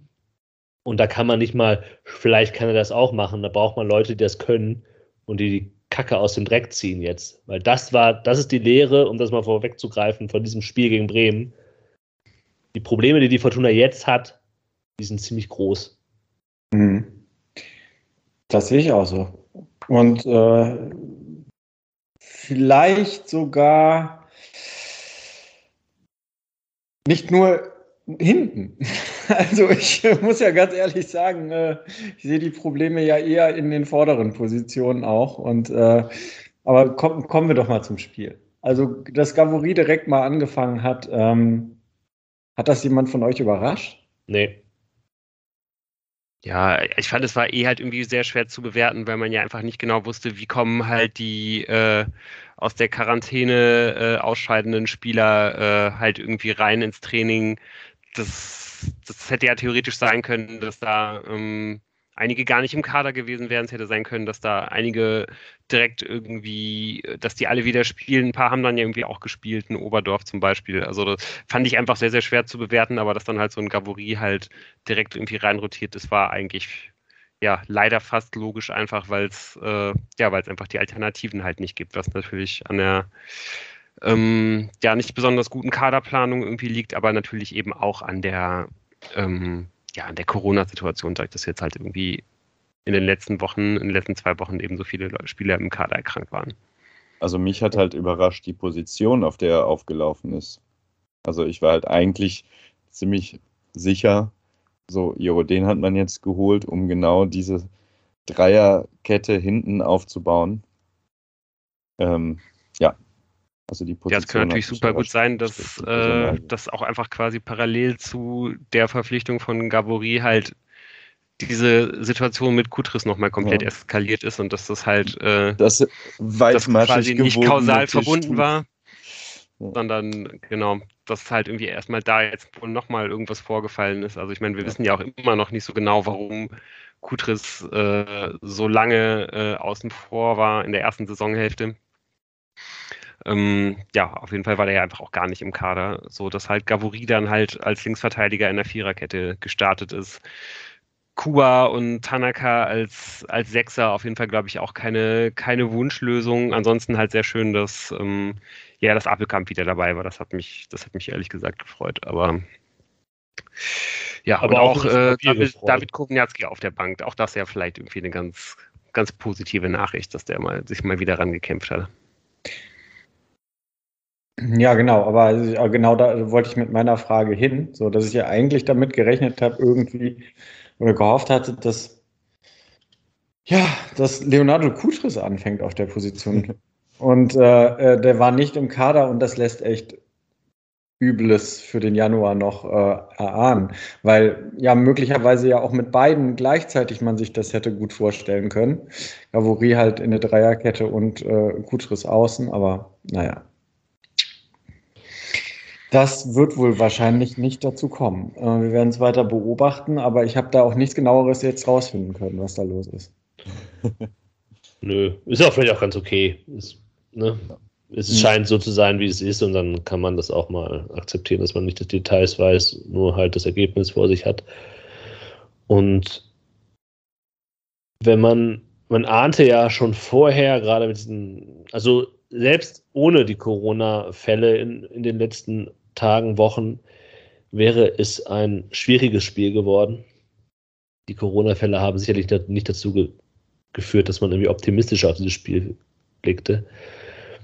Und wenn wir jetzt auch aus Zeitgründen vielleicht nicht jede Szene nochmal durchgehen, dann hat man hier zwei Mannschaften gegeneinander spielen sehen.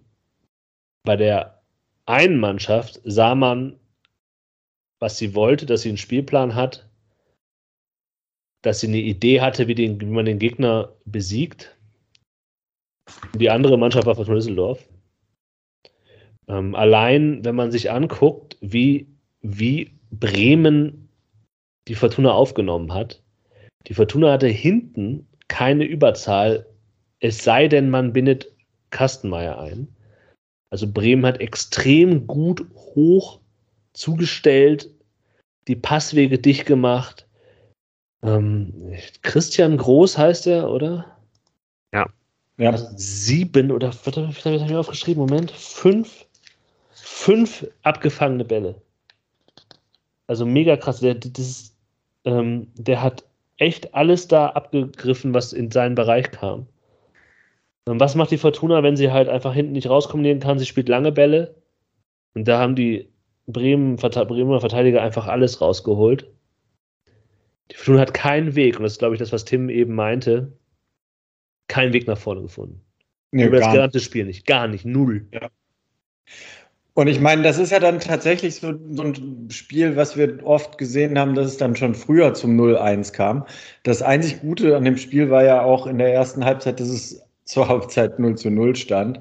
Und ich, ich, ich frage mich wirklich, was war denn die Idee? Wir kriegen das schon über die Zeit, das 0 zu 0. da hat aber irgendjemand die Hinrunde nicht verfolgt. Also. Ja, ja vor allem, ja, du hast, wie, wie, wie kriegt man das über die Zeit? Vor allem, man sah ja auch, dass das gesamte Offensivspiel der Bremer in diesem nur an einer Sache scheitert, dass die Fortuna bis zu diesem Zeitpunkt gerade noch so die 1 zu 1 Duelle defensiv gewonnen hat. Und das ja. gesamte Spielsystem der Fortuna war eben nicht auf eine Mannschaftsleistung orientiert, sondern dass halt die letzte Kette, ja. ähm, die Innenverteidiger halt, das Ding irgendwie rausreißen. Und dass das natürlich auf lange Sicht, auf 90 Minuten riskant ist, das ist ja klar.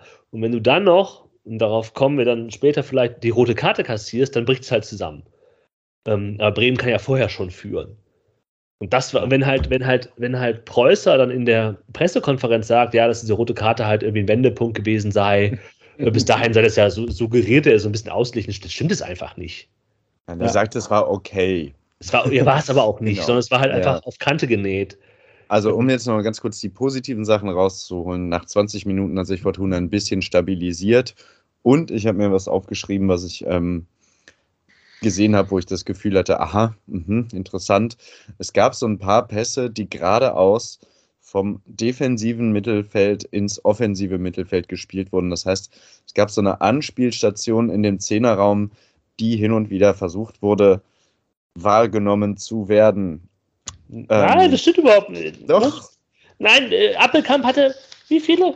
Ja, 23 Ballkontakte. Ja, nichts. 23 Pässe, der, der ist überhaupt nicht in den Zehnerraum, der ist überhaupt nicht, da ist gar kein Ball hingekommen. Man ja, ab, man darf jetzt natürlich auch, also ist glaube ich auch schwer, man, man muss halt auch trotzdem schon so ein bisschen die erste von der zweiten Hälfte nochmal irgendwie trennen. Ne? Also die erste Halbzeit war nicht gut, aber es gab da zumindest so zwischen der 25. und äh, 40. Minute, würde ich mal sagen, irgendwie so eine Phase, wo die Fortuna sich mal ein bisschen befreien konnte und wo dann Appelkamp halt irgendwie auch äh, 92 Prozent dieser Ballkontakte wahrscheinlich gehabt hat. Äh, aber ähm, da gab es schon einfach auch so ein paar Phasen, wo man gesehen hat, okay, immerhin kommt man mal irgendwie über die Mittellinie und kommt halt in den Zehnerraum. Das ist mir auf jeden Fall auch aufgefallen. Es ist also, halt allerdings nichts, wo ich jetzt irgendwie sagen würde, wow, das, das macht mir jetzt halt nee, irgendwie wirklich Mut, weil also, das ist halt eigentlich so ein bisschen so das, das ist so die absolute Basis dafür, um halt irgendwie überhaupt nur an, einem, an, an, so, einem, an so einem Spiel auf Augenhöhe irgendwie mal teilnehmen zu können. Und, Warum ähm, ich mir, ja, darf ich? Warum ich mir das aufgeschrieben habe, war, ähm, weil ich auch händeringend wieder danach gesucht habe, was haben die vor, was gibt es für Ideen und so. Und das war das Einzige, was mir aufgefallen ist, dass das mitunter versucht wurde, flache Pässe geradeaus durchs Mittelfeld, vom defensiven ins offensive Mittelfeld und ähm, das auch schon um die Mittellinie herum. Also nicht, genau, das halt nicht entweder die Bälle von hinten lang nach vorne gepöllt wurden oder versucht wurde, erstmal weiter nach vorne zu kommen und dann da zu spielen, sondern dass da so raumöffnende Pässe angedacht waren. Ja, das ja. stimmt. Aber das, war, das hat natürlich nicht zu Erfolg geführt ja. oder so, sondern ich hatte dann irgendwann das Gefühl, vielleicht ist das eine Idee, die verfolgt wird gerade. Ja, aber dann halt, ja, das ist auch alles richtig aber ich bin mir nicht, ich bin auch, ich bin auch nicht mehr bereit, so Dinge, die 15 Minuten von 90 Minuten gut gehen, irgendwie über, also wir haben das halt die ganze Hinrunde gemacht, dass wir halt gesagt haben, hey, wir wollen hier was entwickeln und so weiter und so fort. Ja, das stimmt. Aber trotzdem war der Rest ja einfach so oft. Also es war mir, gerade im Vergleich zu Bremen, war halt so krass zu sehen, was also, die Fortuna alles nicht kann. Genau, und ich muss jetzt auch mal so ein bisschen diese 15 Minuten, wo was gut geht, relativieren. Also wenn das die 15 Minuten sind, bei denen Fortuna Düsseldorf was gut geht, äh, dann sage ich nur Jiří Pavlenka like that. So, also ich meine, der musste in der ersten Halbzeit hätte er ein Bierchen trinken gehen können, ja. Also ähm, äh, ich das waren 15 Minuten, in denen Bremen nicht Großchance auf Großchance hatte.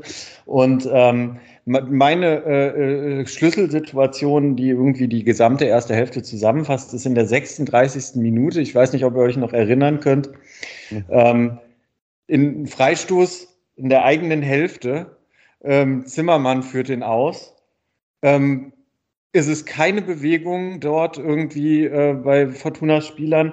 Er spielt ihn dann auf Narei, weil er denkt, ach komm, wenn, dann, dann macht der noch irgendwie was Gutes und äh, direkt ist der Ball wieder weg. Und also, ich fand wirklich die erste Halbzeit gruselig. Das war eine der schwächsten Halbzeiten, die ich in dieser Saison gesehen habe. Und stand 0 zu 0. Ja, ich ja. glaube, dem, dem will ja eigentlich auch niemand wirklich widersprechen. Also, ja, aber wenn man äh, dann von 15 guten Minuten spricht, dann hört sich das viel zu gut an. Also das waren 15 Minuten, in denen man nicht komplett unterlegen war. In ja, dem kein Klassenunterschied ja. zu sehen war oder kein Zweiklassenunterschied zu sehen war. So. Und dann ja, muss man vielleicht auch irgendwie noch mal ein bisschen relativieren, dass man halt irgendwie, wir sprechen jetzt hier halt irgendwie immer über die 90 Minuten, wo man irgendwas nicht gesehen hat. Auch wenn ich da komplett d'accord gehe, dass äh, die Fortuna an dem Tag so oder so halt irgendwie untergegangen wäre, völlig egal, ob es halt diesen Platzverweis gibt oder nicht ähm, glaube ich, sind dann auf jeden Fall in puncto auf, was kann man beobachten, was läuft irgendwie schematisch gut und so weiter, äh, sind, glaube ich, diese ganzen Beobachtungen halt irgendwie schon eher Makulatur, nachdem dann halt irgendwie Patterson draußen ist. Ja, man sieht halt nämlich, dass der, der dünne Bindfaden, an dem man sich halt festgehalten hat, dann halt gerissen ist. Und dann genau. ist es klar. Was ich aber trotzdem als Punkt nennen möchte, der, der schon, den ich hier nennen möchte, dann könnt ihr dazu sagen, was ihr wollt. Aber die Mannschaft war jetzt in der Hinrunde nie gut. Die war die letzten Jahre nie gut. Ja, die war halt, aber sie hat halt immer schon noch bis zum letzten Minute Sachen offen halten wollen und halt sich reingehängt. Und die ist aber halt einfach zusammengebrochen. Und also da war ja kein Widerstand mehr. Das war, war ja so auch komplett anders als äh, äh, bei, dem, bei dem Auswärtsspiel gegen Hamburg, als man ja eigentlich ja. auch schon äh, ne, als man ja auch einzeln zurücklag, als es einen super frühen Platzverweis gegen, ja. gegen Eddie Pripp gibt. Ich meine, natürlich stand da halt auch Adam Botzek halt auf dem Feld, der halt dann einfach die anderen zehn halt irgendwie mitreißt, weil er halt einfach für diese Situation geboren wurde. Ja, und weil er dich halt zusammenschlägt, wenn du es nicht machst. Genau. Da, da haben halt einfach zehn, zehn Spieler halt einfach dann noch das komplette Spiel halt irgendwie sauber durchverteidigt. Und als dann halt Hamburg irgendwann was angeboten hat, hat man halt, hat man das halt einfach eiskalt ausgenutzt und das war jetzt einfach überhaupt nicht der Fall. So ab ja. dem Augenblick, ja, wo, äh, wo halt Pettersson vom Feld ist, war, äh, ja, war dann halt einfach alles offen. Wollt ihr über die rote Karte diskutieren oder ist das. Nee, das, das ist meine letzte Notiz des Spiels, ist, ähm, immerhin nicht im Strafraum.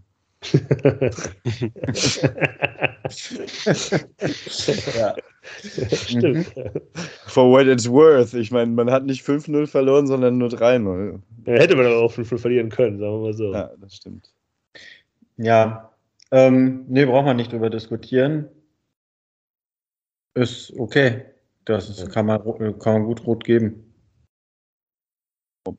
Ja, ich finde vor allen Dingen irgendwie, äh, wenn man sich das in, in, in, Realgeschwindigkeit anguckt. Und ich bin ja eigentlich ein großer Freund davon, dass man halt generell mehr Entscheidungen nach Realgeschwindigkeit trifft und nicht äh, sich zehn Zeitlupen halt irgendwie anguckt, dann geht das halt einfach komplett in Ordnung. Ja, das sah schon hart aus, ja. Hm. Also es war dann nicht so hart, aber wenn er da ein bisschen ein paar Zentimeter früher rutscht, dann ist halt irgendwas durch beim Gegner.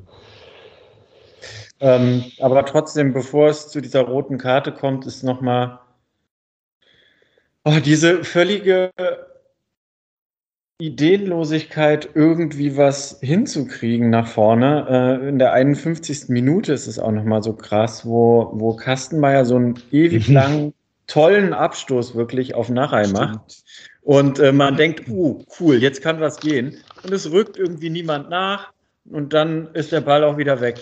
Also, ja, also ich weiß es nicht so genau. Da können wir dann gerne jetzt, wenn wir das Spiel jetzt noch die paar Gegentore uns angucken, am Ende nochmal zusammenfassen ähm, und dann schon nach vorne blicken. Ich weiß nicht, wie die Mannschaft Tore schießen will. Ich weiß es nicht. So. Und das ist traurig. Ja, und das war gefühlt auch schon mal anders in dieser Saison. Und diese ja. Rückschritte, diese völlige Stagnation, die jetzt da ist, ähm, das ist kein, in Kombination damit, dass man, dass halt sämtliche Konkurrenten irgendwie punkten und es halt wirklich, wirklich gefährlich wird, ähm, was den Abstieg angeht. Puh, ey. Also, meine Statistik dieses Spiels ist ja eine kleine, dass Füllkrug sieben Kopfballduelle gewonnen hat und die gesamte Hin also Aerial Duels, ich glaube, das heißt, es ist irgendwie nicht mit Kopfballduellen nicht ja, gut über ja, ja, äh, sieben und die gesamte Hintermannschaft der Fortuna nach Who Scored sechs. Also alle zusammen. Und das zeigt aber einfach, die waren halt individuell. Dieses von wegen ist, du musst es halt individuell reißen, hat ist es zusammengebrochen. Aber auch im, im, im Verbund. Und bei der Fortuna kam halt beides zusammen. Der Verbund hat nicht mehr gehalten und dann kamen halt wirklich auch individuelle, klare Fehler ähm, zum Vorschein, die dann die Gegentore begünstigt haben.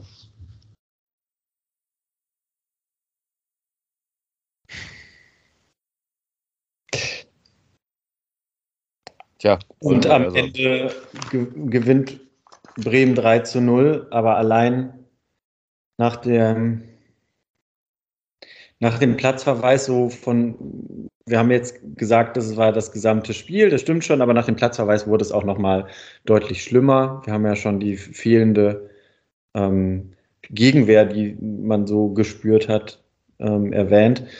Ähm, man hätte das gut und gerne auch obwohl es zur 60. noch 0 zu 0 stand, noch 5 zu 0, 6 zu 0 verlieren können.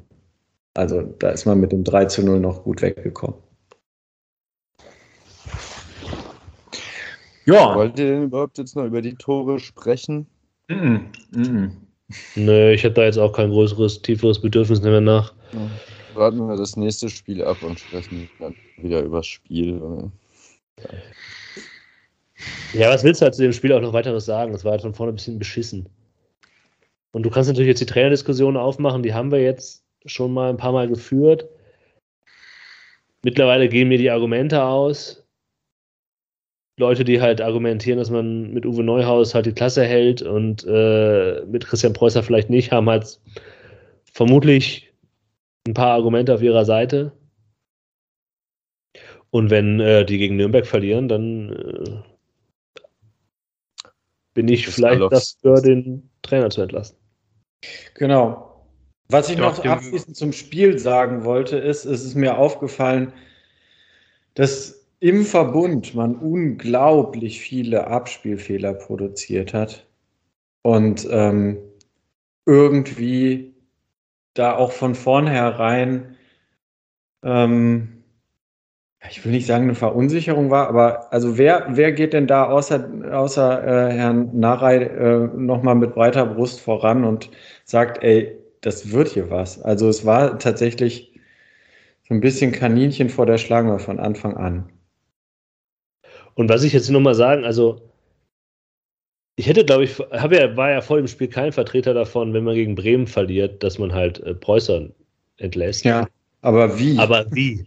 Das ja. ist es halt. Also sämtliche Illusionen, die wir uns ja gerne machen, oder vor allem ich mich auch, ich mir auch gerne mache, was so Winterpause, Trainingslager äh, angeht, das war richtig, richtig übel. Ja, und das da muss man ja auch etwas nochmal sagen, ich meine, so wie die Winterpause gelaufen ist mit den ganzen Covid-Fällen, man hatte einfach nicht die Zeit, da jetzt halt irgendwie was zu entwickeln. Und ich kann schon verstehen, dass dann halt einfach vorher nicht so richtig gute Abläufe halt irgendwie da sind und dann halt irgendwie so eine Winterpause mit den ganzen Covid-Fällen halt passiert, dass äh, ja, dass man dann halt irgendwie dann an diesem Punkt ist, wo man jetzt, wo man jetzt steht. Aber ich habe das ehrlicherweise auch nicht erwartet und in der Art und Weise, und es ist ja dann noch letztendlich egal, was halt irgendwie dann die Gründe dafür sind, ähm, das fehlt mir auch einfach komplett die Fantasie, wie das jetzt halt irgendwie gegen Nürnberg und in den Spielen danach halt irgendwie auch anders werden soll. Also ich wünsche es mir natürlich von Herzen, aber ich würde mich da dir auch komplett anschließen. Ich fürchte, man wird jetzt halt einfach gegen Nürnberg auch nochmal verlieren, weil, genau wie Tim das gesagt hat, ich kann mir überhaupt nicht vorstellen, wie man ein Tor schießen will. Völlig unmöglich. und dann, und dann verlierst du gegen Nürnberg und dann hast du einfach halt auch häufig genug verloren, als dass du das halt irgendwie nicht mehr rausbekommst aus der Mannschaft, aus dem Trainer. Also auch die, die, die Körpersprache von, von Preußer sah ja wirklich auch grauenvoll aus gegen Bremen. Also das, das, das konnte man ja kaum mit anschauen. Das fand, das, das fand ich wirklich auch sehr, sehr unangenehm zu sehen. Er sieht ja. wirklich gar nicht danach aus, als ob er irgendwie weiter davon überzeugt ist, eine Lösung finden zu können. Ähm, ja, und dann, dann muss man da vielleicht einfach reagieren. Auch, dann hast ähm, du halt Länderspielpause, wo du genau. halt dem Neuen nochmal äh, ein bisschen Luft gibst. Also ich gehe auch schwer davon aus, wenn das am Freitag nicht besser wird, dann, dann war es das mit dem Experiment. Ja, das ist halt, glaube ich, das Haupt, also das, deshalb muss es auch dann passieren. Ähm, also Preußers Körpersprache auch bei der Pressekonferenz. Man konnte ihn kaum sehen, weil er halt hinter Werbeflaschen und Schuhen versteckt war bei Werder Bremen. Aber er saß da halt wie so ein Häufchen Elend und da war, da war nicht mehr viel. Und dann äh, kommt äh, am Sonntag äh, wird dann äh, ähm, er entlassen. Wenn es so kommen sollte, wäre das die nächste Geburtstagsentlassung. Am Sonntag hat äh, Christian Preußer Geburtstag. Uh, aber der, der Aufenthalt ist lernfähig, deshalb entlassen sie ihn schon am Freitagabend. ja. Und Raul González Blanco steht schon bereit. Was macht Christian Groß gerade? ja, der ist Sechser bei Werder Bremen. Also auch Christian Groß?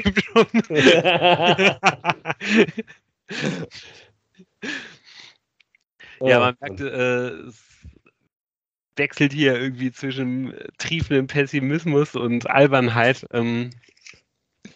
Sarkasmus nennt man das.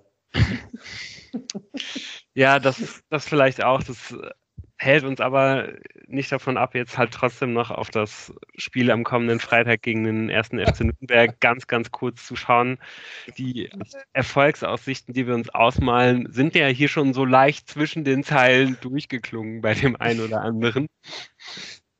Aber ähm, ja, es ist auf jeden Fall trotzdem eine neue Chance für die Mannschaft, für den Trainer, für den Verein, ähm, im Abstiegskampf vielleicht doch nochmal irgendwie einen wichtigen Schritt zu machen, allein mal irgendwie wieder zu Hause äh, einen Sieg zu holen wäre ja irgendwie auch was, also bis die, die, die Heimstatistik ist ja auch absolut gruselig, wenn man das weiter so beibehält. Drei der nächsten vier Spiele der Fortuna sind halt auch zu Hause. Also es wäre ja auch einfach extrem wichtig, dass man da mal langsam anfängt, irgendwie wenigstens mal ein paar Punkte zu Hause zu holen.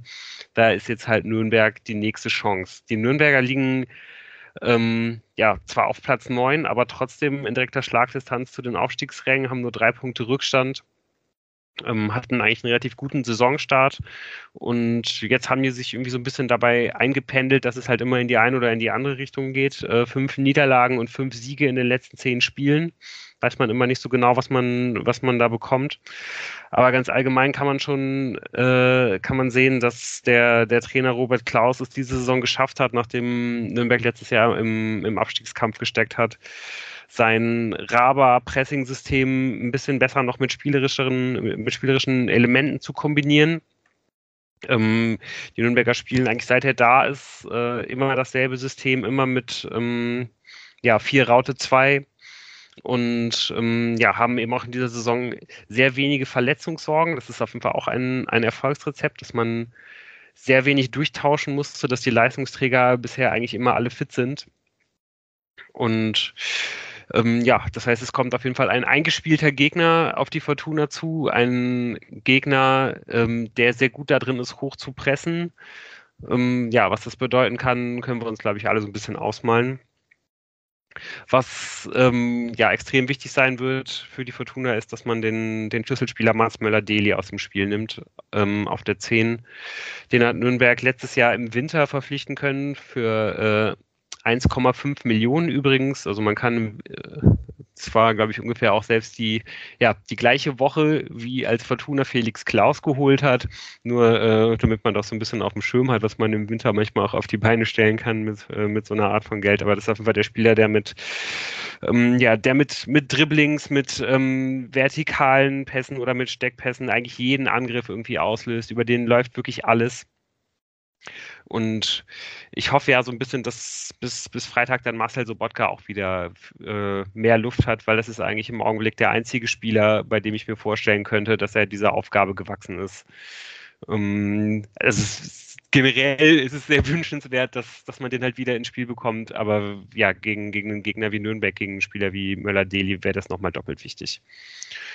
Ähm, ja, auf wen man vielleicht sonst noch hinweisen kann, ähm, sind die beiden gefährlichsten Spieler. Das ist einmal der variabel äh, einzusetzende Nikola Dovedan, bester Torschütze. Der kommt mal über den Flügel, ist mal ähm, einer von, von zwei Stürmern, so derjenige, der halt um den anderen Stürmer herumspielt. Und das ist das Eigengewächs Erik Schuranov. Ein bisschen die Überraschung der, der diesjährigen Saison. Der schafft es gerade, ähm, ja, dass Manuel Schäffler, der eigentlich der, der Hauptmittelstürmer ist, so ein bisschen in Vergessenheit gerät, der halt irgendwie eine Ladehemmung hat. Also gibt irgendwie auch keinen, der so richtig ähm, krass am Scoren ist bei Nürnberg. Die, äh, das verteilt sich alles so ein bisschen. Ähm, aber die Abwehr ist auf jeden Fall auch nicht zu verachten. Da hat man im Sommer sehr viel Erfahrung dazu geholt mit Flo Hübner von Union Berlin und Christopher Schindler aus England. Und ähm, ja, was ich noch ganz, ganz spannend finde, ist, dass Thailand Duman, den kennt man ja noch von der Fortuna, der war ja, glaube ich, sieben oder acht Jahre hier in den Jugendmannschaften, zweite Mannschaft und so weiter. Der hat auch immerhin schon 17 Spiele gemacht, diese Saison. Also hat sich da jetzt irgendwie auch ganz gut reingefuchst. Bin ich mal gespannt, ob man sieht, der wird auf jeden Fall dann doch eher meistens eingewechselt. Im Hinspiel hat er von Anfang an gespielt, oder? Erinnere ich mich da falsch? Hat auf jeden Fall gespielt. ja. Alter Move, der alte Trainerfuchs. Move. Ja. Ja. ja. noch irgendwas zu den, zu den Erfolgsaussichten, noch irgendwelche Ideen, wie die Fortuna dieses Spiel halt vielleicht angehen könnte, irgendwelche, irgendwelche Vorschläge. Also ich finde, allein dadurch, dass man irgendwie gerade nicht so richtig weiß, was man mit der Abwehrkette halt irgendwie anstellen soll, durch diese ganze Kutris-Situation, ähm, bin ich gerade irgendwie völlig planlos, was ich, was ich mir da wünsche, was ich mir da vorstelle. Was ich mir wünsche und vorstelle, kann ich ganz klar formulieren. Es ist sehr platt, aber ich will sie kämpfen sehen. Ja. Ich habe da jetzt eh keine Hoffnung mehr auf so eine spielerische Variante erstmal. Es geht halt um Abstiegskampf. Sie sollen halt 1-0 durch einen schlecht geschossenen Standard äh, gewinnen. Und es muss halt knallen. Ja. Ich will halt sehen, dass Also, sie halt sich reinhauen. Und dann glaube ich, ich dass der Dreier sie noch erreicht. So. Ich, ich, ich möchte auch äh, Ein, Einstellung, sage ich mal, vor Aufstellung, aber äh, ganz wichtig, äh, bitte nicht dann eine rote Karte bekommen. Ja, genau. So, So doll mein, knallen also- soll es dann auch wieder nicht. Ja. Genau, also ich, ich, ich sehe ja schon die Gefahr, dass man dann irgendwann wieder irgendeinen übermotivierten ähm, äh, Spieler dabei hat, der dann äh, es ein bisschen übertreibt und dann läuft man 10 gegen 11 wieder im Rückstand äh, hinterher und ah, ich weiß es nicht. Äh, ich, ich, ich fordere für Freitag eine, eine Überraschung. Die sollen mich mal überraschen. Ich möchte eine Ausnahme machen, was den Platzverweis angeht. Wenn es in der 93. Minute eine eklige gelb-rote Karte ist, weil man eine Handgemenge initiiert hat, um noch ein bisschen Zeit totzuschlagen, nehme ich das gerne. Ja, ähm, Marcel Subotka, also. ja eigentlich ist es Adam Botzek, der das machen muss, aber er ist leider verletzt. Ähm, ja, ja. Alles halt, ja. Halt die Frage, ob die Fortuna sich sowieso auch so über Jahrzehnte so abhängig von Adam Botzek gemacht hat, dass da einfach mittelfristig immer auch keine Chance ist, ohne ihn irgendwelche Punkte zu holen. Aber er ist auch wieder zurück in der Kabine, oder? Habe ich das falsch verstanden? Also, er wird, er wird ja noch ein paar Monate nicht spielen können. Ich dachte, er wäre irgendwie im. Oder habe ich das falsch, habe habe ich das verwechselt? Ich das also ich glaube, So- so, ganz so, so- lang so- wird es jetzt aber, glaube ich, nicht sein, bis er, bis Nee. er zurückkommt. Ich meine, der glaub, ist schon ja. im Umfeld. Wir sind uns auf jeden Fall, glaube ich, 15. alle einig, dass das ist der, der absolute Schlüsselspieler für den Abstiegskampf ist. Also Ja. Adam kommt zurück und ähm, Kauft dir Ja. ein Eisenkorsett. Wir kommen auf jeden Fall äh, zurück, ob mit oder ohne Schlüssel im Abstiegskampf. Nämlich schon nächste Woche. so sieht's aus.